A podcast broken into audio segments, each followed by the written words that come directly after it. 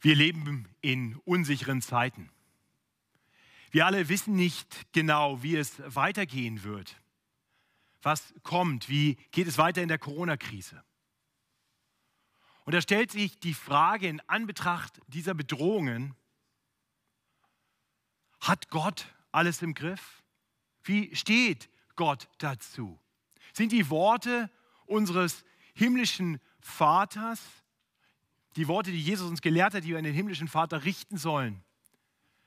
Dein Wille geschehe wie im Himmel, so auch auf Erden. Sind das Worte, die uns Jesus gelehrt hat, damit wir irgendwie einen frommen Wunsch formulieren können? Oder ist das ein Gebet, das Jesus uns gelehrt hat, weil dieses Gebet in Erfüllung gehen wird? Nun, unser heutiger Predigtext hilft uns, Antworten auf diese Fragen zu finden. In Fortsetzung unserer Predigtserie durch das Lukas-Evangelium kommen wir heute zu den letzten fünf Versen aus Lukas 13. Wir wissen, dass Jesus auf dem Weg zum Kreuz ist, auf dem Weg nach Jerusalem. Letzte Woche haben wir gesehen, wie Jesus auf diesem Weg war und Wunder tat und lehrte und dabei mit einer Frage konfrontiert wurde, der Frage danach, ob denn nur wenige gerettet werden. Wir haben gesehen, dass Jesus diese Frage nicht direkt beantwortet, sondern vielmehr die Menschen dazu aufruft, sich darum zu bemühen, durch die enge Pforte zu kommen. Und er verbindet das mit den Warnungen, nicht zu zögern und sich nicht auf Oberflächlichkeiten zu verlassen und die Konsequenzen zu bedenken. Und kaum hat Jesus diese schon sehr warnenden Worte gesprochen, wird er selber konfrontiert mit einer Warnung, mit einer sehr ernsten Bedrohung. Und wir wollen sehen, wie Jesus darauf reagiert. Und dazu lese ich uns den Predigtext aus Lukas 13, die Verse 31 bis 35. Zu dieser Stunde kamen einige Pharisäer und sprachen zu ihm, zu Jesus, Mach dich auf und geh weg von hier, denn Herodes will dich töten. Und er sprach zu ihnen, Geht hin und sagt diesem Fuchs, siehe, ich treibe böse Geister aus und mache gesund. Heute und morgen und am dritten Tage werde ich vollendet sein. Doch muss ich heute und morgen und am folgenden Tage noch wandern. Denn es geht nicht an, dass ein Prophet umkomme außerhalb von Jerusalem. Jerusalem, Jerusalem, die du tötest die Propheten und steinigst, die zu dir gesandt werden. Wie oft habe ich deine Kinder versammeln wollen, wie eine Henne ihre Küken unter ihre Flügel. Und ihr habt nicht gewollt. Seht, euer Haus soll euch wüst gelassen werden, aber ich sage euch, ihr werdet mich nicht mehr sehen, bis die Zeit kommt, da ihr sagen werdet, gelobt ist, der da kommt in dem Namen des Herrn. Soweit das heilige und irrtumslose Wort Gottes. Und wir sehen also, wie Jesus auf diese ernste Bedrohung reagiert. Wir sehen, dass er deutlich macht, er wird unerschrocken seinen Plan ausführen. Er wird seinen Weg gehen. Zugleich hören wir, wie er sanftmütig um Menschen wirbt. Und letztendlich hören wir dann, wie er prophetisch verkündet, was geschehen wird. Er verkündet seinen kommenden Triumph. Und wir wollen über diese Punkte miteinander nachdenken. Doch bevor wir das tun, möchte ich mit uns beten. Himmlischer Vater, wir wollen dir danken für dein heiliges Wort. Danke, dass du uns darin zeigst, wer du bist und wie du bist. Und danke, dass du uns erkennst, uns hilfst zu erkennen, wer wir sind. Herr, wir wollen dich bitten, dass du uns hilfst, in rechter Weise auf das zu antworten, zu reagieren, was wir hier lesen. Wir wollen dich bitten, dass du dein Wort gebrauchst, um uns zu verändern, um uns zu helfen, dich klarer vor Augen zu haben, dich mehr zu lieben, dir mehr zu vertrauen in allen Situationen. Und so beten wir durch Jesus Christus, unseren Herrn. Amen. Dieser Text beginnt mit den Worten in Vers 31, in denen Jesus eine ernste Bedrohung ähm, erklärt wird, eine Bedrohung, die, die auf ihn zukommt Da heißt es, zu dieser Stunde kamen einige Pharisäer und sprachen zu ihm, mach dich auf und geh weg von hier, denn Herodes will dich töten. Wir erfahren nichts darüber, ob die Pharisäer es gut meinten mit Jesus, ob sie kamen, weil sie ihn warnen wollten, damit er sich schützen konnte, oder ob sie Handlanger des Herodes waren. Es lässt sich so ein bisschen erahnen, Jesus schickt sie jetzt zurück zu Herodes, dass sie, dass sie vielleicht eher ein Kommando des Herodes waren, um Jesus einzuschüchtern. Aber das, das spielt keine große Rolle. Die Botschaft ist klar. Herodes will dich töten. Herodes kennen wir aus dem Lukas-Evangelium. Er wird uns mehrfach vorgestellt. Schon in Kapitel 3, Vers 1 erfahren wir, dass er der Landesfürst ist in Galiläa. Und wir sehen später, dass er Johannes den Täufer gefangen nimmt. Er herausfinden will, wer Jesus ist. Und wir erfahren dann, dass er Johannes den Täufer brutal töten lässt. Und nun ist Jesus an der Reihe. Nun soll Jesus getötet werden. Die Pharisäer empfehlen Jesus daraufhin zu fliehen. Mach dich auf den Weg weg von hier. Und diese Empfehlung macht viel Sinn. Wenn dich der mächtige Landesfürst töten will, dann sind deine Chancen aufs Überleben in dem Herrschaftsgebiet dieses Landesfürstes nicht gut. Doch wir sehen, wie Jesus reagiert. Wir sehen, dass er sich nicht beirren lässt, dass er unerschrocken weiter seinen Weg geht. Und das sehen wir in den Versen 32 und 33. Jesus sprach zu ihnen, geht hin und sagt diesem Fuchs, siehe, ich treibe böse Geister aus und mache gesund, heute und morgen, und am dritten Tage werde ich vollendet sein. Doch muss ich heute und morgen und am folgenden Tage noch wandern, denn es geht nicht an, dass ein Prophet umkomme außerhalb von Jerusalem.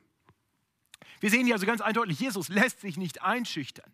Er hat keine Angst vor Herodes. Er macht deutlich, du kannst mir gar nichts. So schickt er die Pharisäer zurück, sagt diesem Fuchs, geht hin und sagt diesem Fuchs. Und dann macht er deutlich, dass die Pläne des Herodes ihn wirklich nicht interessieren.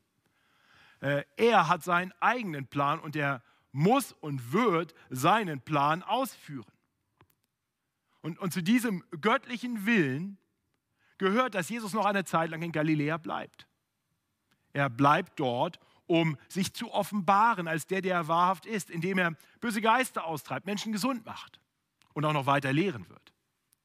Diese Formulierung heute und morgen ähm, ist nicht zwingend so zu verstehen, dass es sich um 48 Stunden handelt. Es ist eine Redewendung aus dem Hebräischen, heißt noch eine bestimmte Zeit, eine begrenzte Zeit, aber für eine Zeit muss ich noch da sein. Und dann, dann werde ich vollendet werden. Und in Vers 33 erklärt er, was er damit im Blick hat. Ich muss heute und morgen und am folgenden Tag noch wandern, denn es geht nicht an, dass ein Prophet umkomme außerhalb von Jerusalem. Also Herodes meint, das Leben Jesu in seiner Hand zu haben. Er meint, dass er ihn töten könne. Und Jesus macht deutlich, du hast mein Leben nicht in deiner Hand. Ich habe mein Leben in meiner Hand. Du kannst mich nicht töten, da, wo und wann du willst. Nein, ich werde sterben, da und wann ich will. Jesus macht deutlich, ich spreche hier als Prophet. So beschreibt er sich selber. Es geht nicht an, dass ein Prophet umkomme außerhalb von Jerusalem. Und sagt Jesus prophetisch, du hast keine Macht über mich. Ich bleibe noch in deinem Herrschaftsgebiet, ich tue noch, was ich tun muss. Und dann gehe ich dahin, wo ich sterben werde, und das ist in Jerusalem. Ihr Lieben, ist das nicht gut, gerade in diesen unsicheren Zeiten zu erleben, zu hören, dass unser Herr alles im Griff hat? Dass nichts und niemand ihn daran hindern kann, seinen göttlichen Plan auszuführen? Sein Wille wird geschehen, wie im Himmel, so auch auf Erden.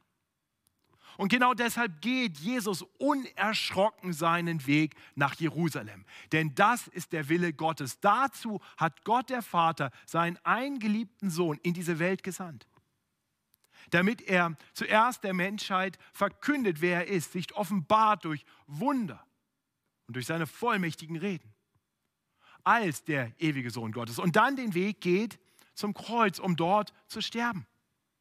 Teil des guten Planes Gottes ist, dass Jesus sein Leben geben wird als Lösegeld für viele, wie er selber ankündigt. Er wird sein Leben geben, um dort die gerechte Strafe, die böse Menschen wie Herodes und die Pharisäer und all die anderen Menschen, ja Menschen wie du und ich, verdient gehabt hätten. Wir alle hätten das Gericht Gottes verdient. Denn keiner von uns lebt immer so, wie es gut und richtig wäre. Keiner von uns hält die göttlichen Gebote. Keiner von uns vertraut unserem Schöpfer vollkommen. Wir alle misstrauen. Wir alle gehen unsere eigenen Wege. Und Jesus weiß das und sagt, so, so kann keiner vor Gott bestehen. Und weil die Menschen sich von Gott abgewandt haben, kommt Gott zu uns. Da, wo wir nicht zu ihm wollten und nicht mehr konnten, kam Gott zu uns in Jesus Christus. Sein guter Plan ist, zu uns zu kommen, um einen Weg zu bereiten, damit, damit wir mit Gott versöhnt leben können. Und deswegen geht Gott zum Kreuz. Gott der Sohn geht zum Kreuz, um dort sein Leben zu geben für uns. Das ist der göttliche Plan und den kann Herodes nicht aufhalten. Das macht Jesus hier ganz deutlich. Halleluja. Das ist der große Rettungsplan, den keiner durchkreuzen kann. Sein Wille geschieht, auch hier auf Erden. Das ist sehr tröstlich und gut zu wissen.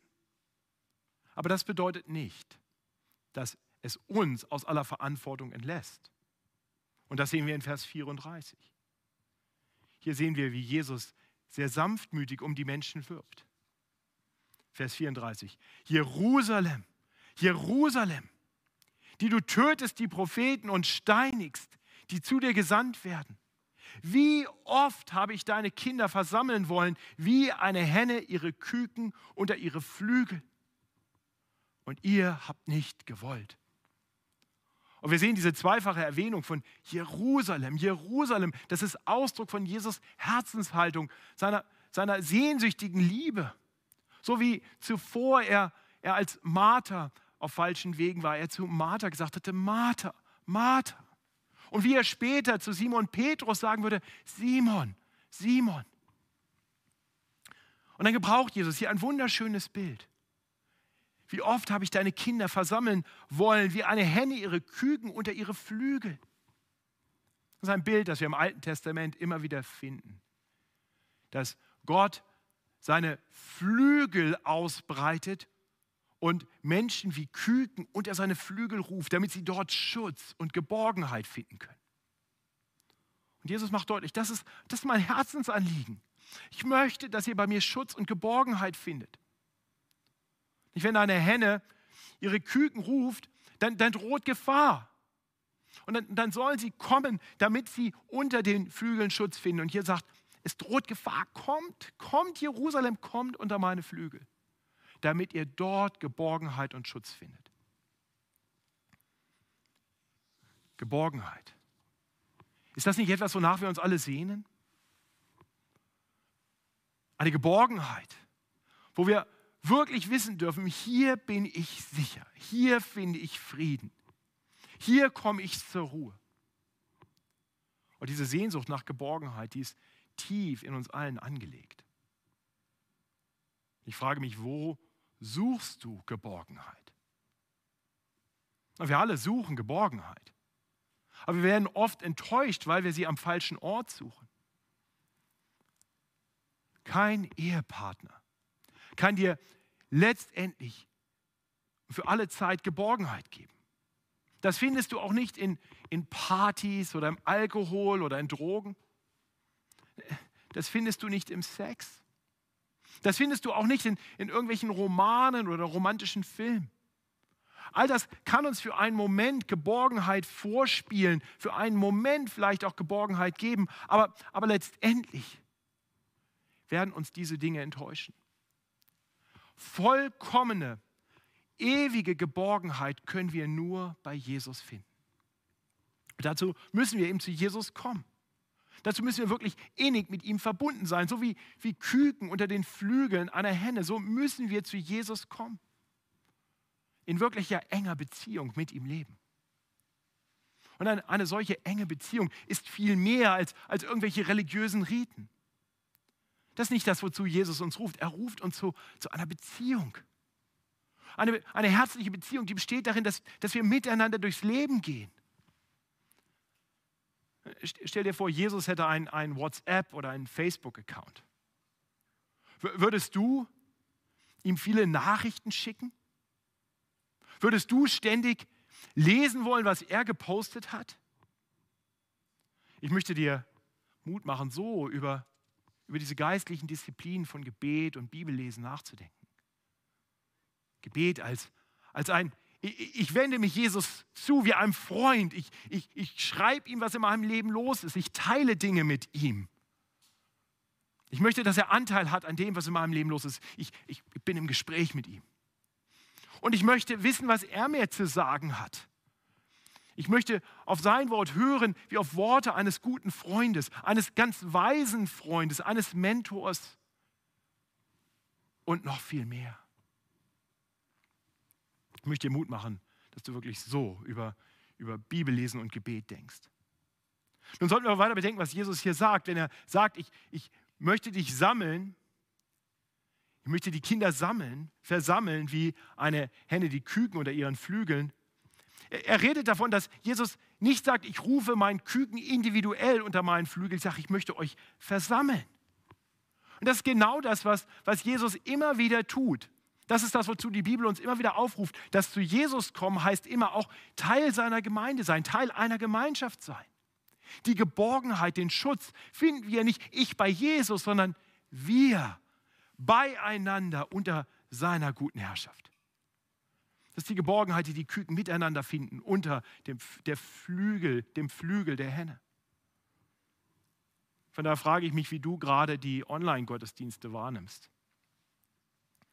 Findest du das eigentlich super? Gottesdienst, frei Haus, Gottesdienst, Bringdienst quasi am Sonntag. Natürlich hat gewisse angenehme Aspekte. Ich muss nicht aufstehen, ich muss mich nicht schick anziehen, ich kann einfach mich gemütlich zu Hause vor den Computer oder den Fernseher setzen. Oder fehlt dir was? Fehlt dir diese, diese Versammlung? Sagst du, ich, ich, ich, ich spüre hier zwar, ich höre zwar Gottes Wort und das ist gut und das ist schön und das ist ermutigend und erbauend und hilfreich, aber mir fehlt diese, dieses mich versammeln, diese Gemeinschaft diese Geborgenheit, die ich gerade in der Gemeinschaft der Gläubigen finde. Das ermutigt mich sehr, dass ich von vielen von euch immer wieder genau das höre, dass euch das fehlt. Und wenn dir das noch nicht fehlt, dann, dann möchte ich dir Mut machen, nochmal über diese Worte weiter nachzudenken. Und vielleicht eine Geborgenheit zu erleben in Gemeinschaft, die du vielleicht noch gar nicht kennst. Jesus ruft. Er ruft uns, er ruft dich bei ihm Geborgenheit und Schutz zu finden. Wirklich erstaunlich ist, wenn wir bedenken, wen Jesus hier ruft. Jerusalem, Jerusalem, die du tötest die Propheten und steinigst, die zu dir gesandt werden. Wie oft habe ich deine Kinder versammeln wollen. Die, die Propheten, von denen Jesus hier spricht, die getötet wurden in Jerusalem, das waren für Jesus nicht irgendwelche Männer vor langer Zeit. Das waren für Jesus die Männer, die er zusammen mit seinem Vater gesandt hatte. Seine Auserwählten, seine Geliebten, Männer, die er mit seinem Heiligen Geist ausgerüstet hatte, um zu dieser Stadt, um zu den Menschen zu gehen, um sie zurückzurufen in Beziehung mit sich. Das waren seine Propheten. Und Jerusalem hatte sie getötet. Und Jesus sagt dann aber nicht, Ihr könnt mir gestohlen bleiben, euch mache ich fertig, ich habe die Allmacht, ich gehe meinen Weg und ihr werdet schon sehen, wir sehen, Jesus selbst kommt zu den Menschen und, und ringt um sie und ruft nach ihnen. Siehst du diese Sanftmut, diese Retterliebe? Einerseits so entschlossen, so konsequent seinen Weg gehen, sich von nichts und niemand dabei abhalten lassen und gleichzeitig so sanftmütig und liebevoll, werbend und rufend und schutzbietend. Lieber Christ, ich frage mich, ob das auch dich prägt als Nachfolger des Herrn Jesus Christus. Es sollte uns prägen. Wenn wir Christus nachfolgen, dann, dann sollten doch auch wir Menschen sein, die darauf vertrauen, dass Gott alles im Griff hat.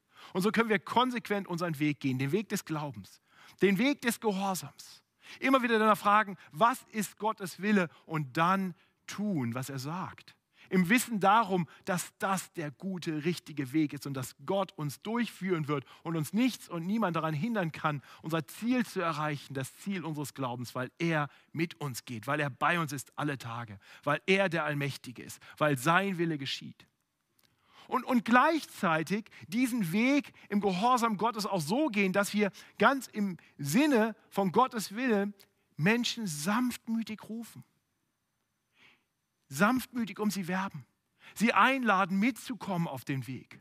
Nicht von oben herab, sondern liebevoll sie einladen, um sie ringend und, und ihnen aufzeigend. Hier ist Geborgenheit, hier ist Schutz, hier findest du all das, wonach du dich tief in deinem Herzen sehnst. Du suchst bisher am falschen Ort, komm zu Jesus. Und ich möchte uns Mut machen, Jesus auch darin nachzufolgen. Entschlossen und sanftmütig zugleich den Weg zu gehen. Doch wir sollten bedenken, dass die Einladung Jesu wirklich mit einer ganz traurigen, ja mit einer todtraurigen Botschaft endet.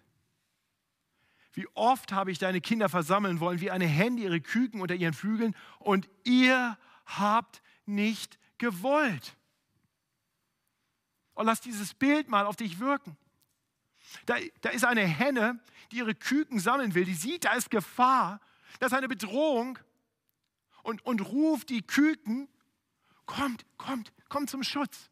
Und die Küken sagen, der Henne vertraue ich nicht, Mama vertraue ich nicht, ich gehe meinen eigenen Weg. Keine Ahnung, ob das bei, bei Hennen und Küken vorkommt, kenne mich da nicht aus. Aber traurigerweise weiß ich, es kommt bei Menschen vor. Es kommt immer wieder vor. Die ganze Menschheitsgeschichte ist voll davon. Es beginnt damit, dass Gott uns Menschen geschaffen hat in seinem Abbild, damit wir unter seiner guten Herrschaft leben im Paradies. Und die ersten Menschen misstrauen Gott. Er gibt ihnen nur ein Verbot zu ihrem Besten und sie misstrauen ihm und, und die Konsequenz davon ist, dass die Menschen sich von Gott entfernen, nicht mehr in seiner Gegenwart leben, nicht mehr in seiner Gegenwart sein können, weil Sünder in der Gegenwart eines heiligen Gottes nicht überleben könnten und so werden sie verbannt aus dem Paradies. Aber in seiner Retterliebe sendet Gott den Menschen seine guten Gebote. Durch Mose bringt er Gebote zu den Menschen, um ihnen zu sagen, so sollt ihr leben. Das ist der Weg des Segens. Das ist der Weg, den ihr gehen sollt. Ich, ich meine es gut mit euch. Folgt diesem Weg. Und die Menschen bis zum heutigen Tag missachten diese Gebote, meinen es besser zu wissen. Das mag da in der Bibel stehen, aber ich vertraue nicht darauf, dass der Gehorsam gegenüber diesen Geboten wirklich das ist, was mich froh und glücklich macht und gut für mich ist. Und deswegen gehe ich meine eigenen Wege. Liebe Geschwister, machen wir das nicht täglich? Vergeht nicht eine Woche, nicht ein Tag, an dem wir genauso handeln, gegen Gottes Gebote verstoßen, weil wir zumindest für einen Moment Gott nicht wirklich vertrauen? Und seinem Rufen nicht folgen. Nur nach Gott, nachdem Gott die Gebote gesandt hat und die Menschen gegen diese Gebote gehandelt hat, sendet er seine Propheten. Er sendet Menschen zu seinem Volk, um sie zurückzurufen, zurückzurufen in die Beziehung mit Gott, zu sagen, es kommt ein Tag des Gerichts. Das sind sehr warnende Worte, die die Propheten gebracht haben. Es kommt ein Tag, an dem Gott richten wird allen Ungehorsam gegenüber seinen Geboten, alle Sünde, alle Rebellion gegen ihn. Aber noch ist Gnadenzeit, kommt, kehrt um, kommt, ich will euch vergeben, ich will euch wieder annehmen, findet Schutz bei mir. Und was haben die Menschen getan in Jerusalem? Sie haben diese Botschafter Gottes, die ihnen diese Rettungsbotschaft bringen, getötet. Und dann hört Gott immer noch nicht auf, um sein Volk zu werben. Zu guter Letzt sendet er seinen einen geliebten Sohn. Gott selbst wird Mensch und kommt zu den Menschen und offenbart sich als der Gott, der die Liebe in Person ist. Liebevoll, sanftmütig, vollmächtig lebt er, handelt er, tut den Menschen Gutes. Doch die Menschen wollen das nicht hören. Und auch dort rebellieren sie wieder gegen ihn, hören seinen Rufen nicht, sondern lehnen ihn ab. Ja, sie kreuzigen ihn. Genau wie Jesus ankündigt, er wird in Jerusalem sterben. Aber ich habe eine gute Nachricht, auch wenn, wenn Jerusalem nicht gewollt hat. Gott hat immer noch nicht aufgehört. Denn Gott hat uns sein Wort gegeben und hat uns dazu berufen, als Menschen, die ihn jetzt kennen, die auf ihn vertrauen, diese frohe Botschaft weiterzusagen. Hier und jetzt gerade spricht Gott durch sein heiliges Wort und ruft dich und wirbt um dich und sagt, komm, vertrau mir, komm unter meine Flügel. Willst du sein wie Jerusalem und nicht wollen, fernbleiben? Oh, ich möchte dir einladen, komm, komm, hör sein Rufen. Finde Schutz und Geborgenheit bei ihm. Erlebe, dass er es gut mit dir meint. Er ruft dich und er will dich retten. Vor dir selbst. Vor dem Gericht, das kommt, weil wir alle gegen Gott rebelliert haben. Höre Gottes Ruf. Nun bin ich mir sicher, dass viele meine Worte hören und sagen, das habe ich ja schon längst getan. Das mag sein.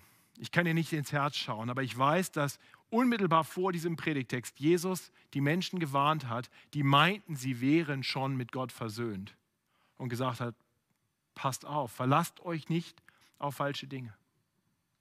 Und, und deswegen möchte ich dich auch einfach nochmal ermutigen, lieber einmal zu viel zu Jesus zu fliehen, als gar nicht zu ihm zu kommen. Na, natürlich ist Bekehrung im biblischen Sinne etwas Einmaliges. Damit beginnt die wirklich innige Beziehung mit Jesus, genauso wie, wie mit, mit einer Hochzeit die Ehe beginnt. Das ist ein einmaliges Erleb Ergeb äh, Ereignis. Wir, wir müssen nicht immer wieder heiraten, wenn wir einen kleinen Ehekrach hatten.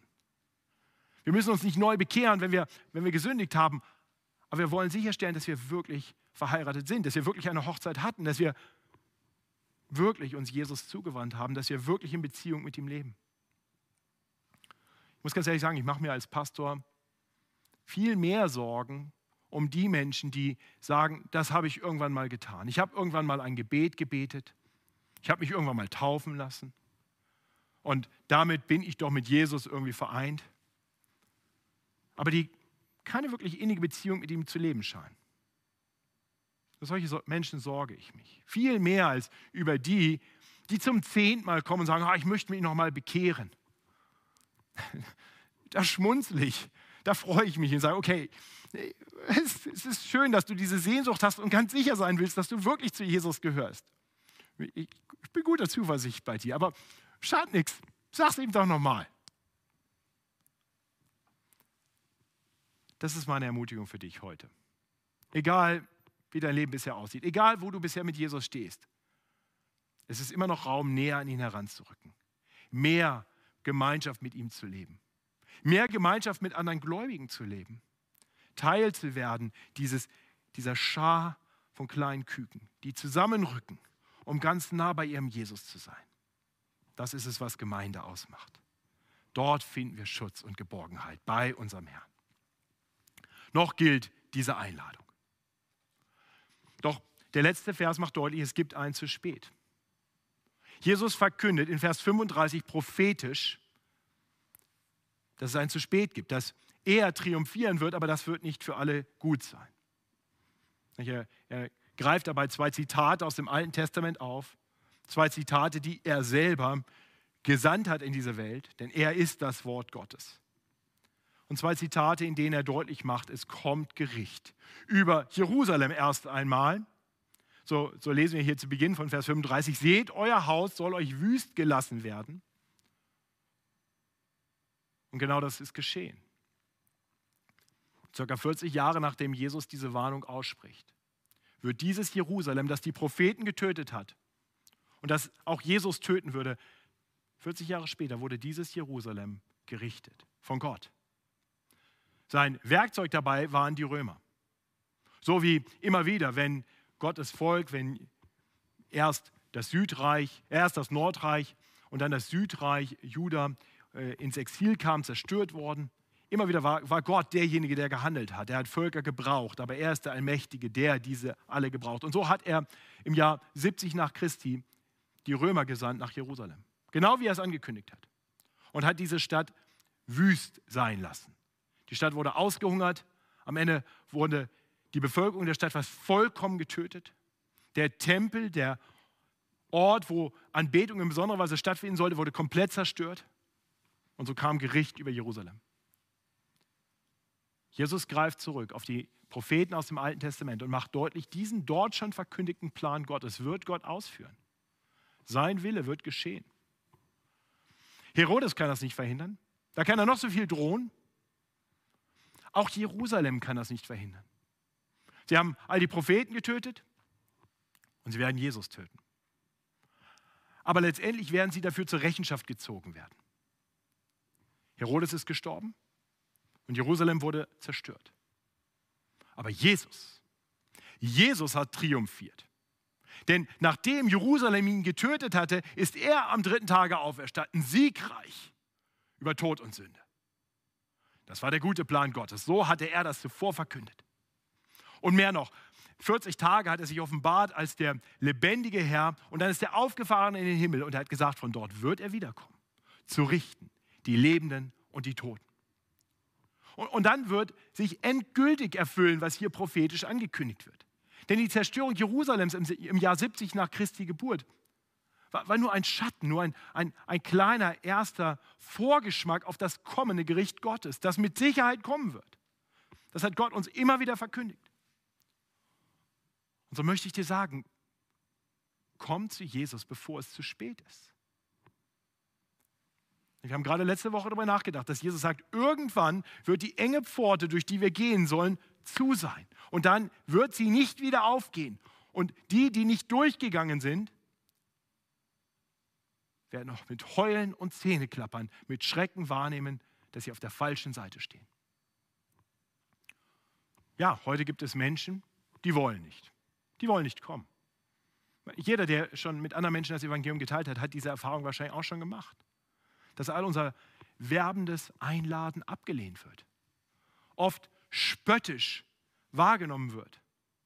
Im Sinne, wo, wo ist denn dieser Jesus, von dem du die ganze Zeit redest? Wo ist denn sein Gericht? Er kommt bald. Das haben die vor 2000 Jahren auch schon gesagt. Wo ist er denn?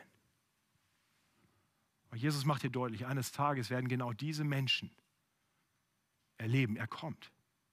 Das, das ist der, der letzte Satz wirklich hier in unserem Predigtext für heute.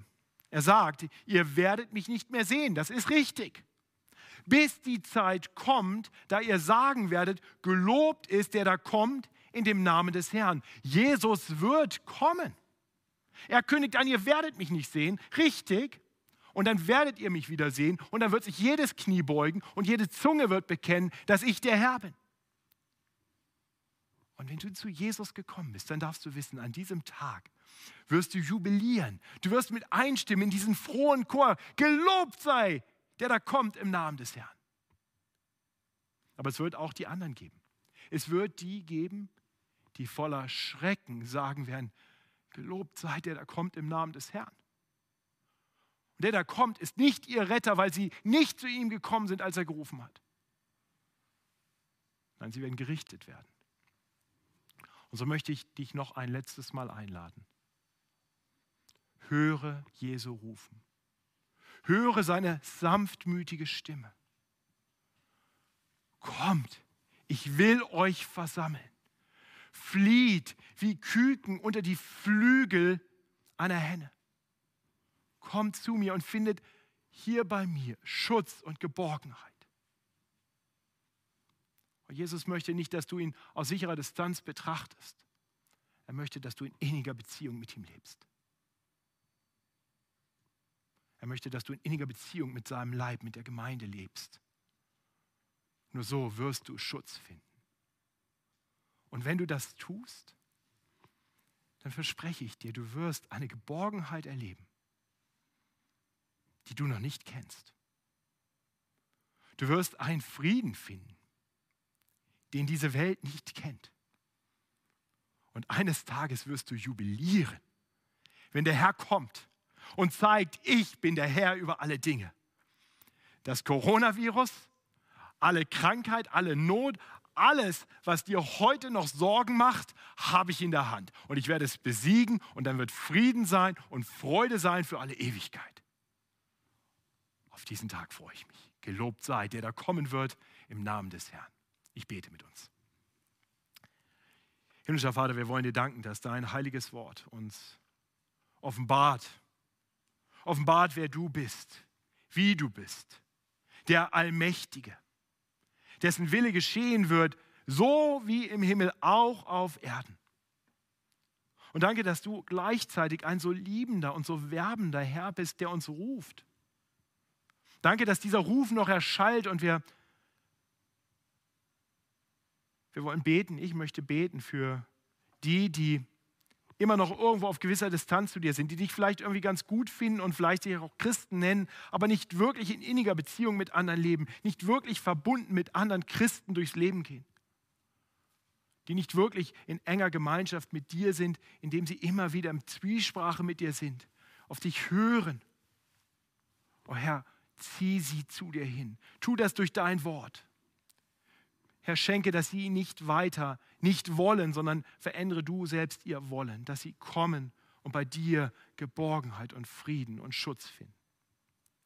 Herr, und wir wollen dir danken, dass du eines Tages dein Frieden, deine Geborgenheit vollkommen aufrichten wirst. Dass alle Unsicherheit, dass alle Bedrohung ein Ende haben wird. Wir preisen dich dafür in Jesu Namen. Amen.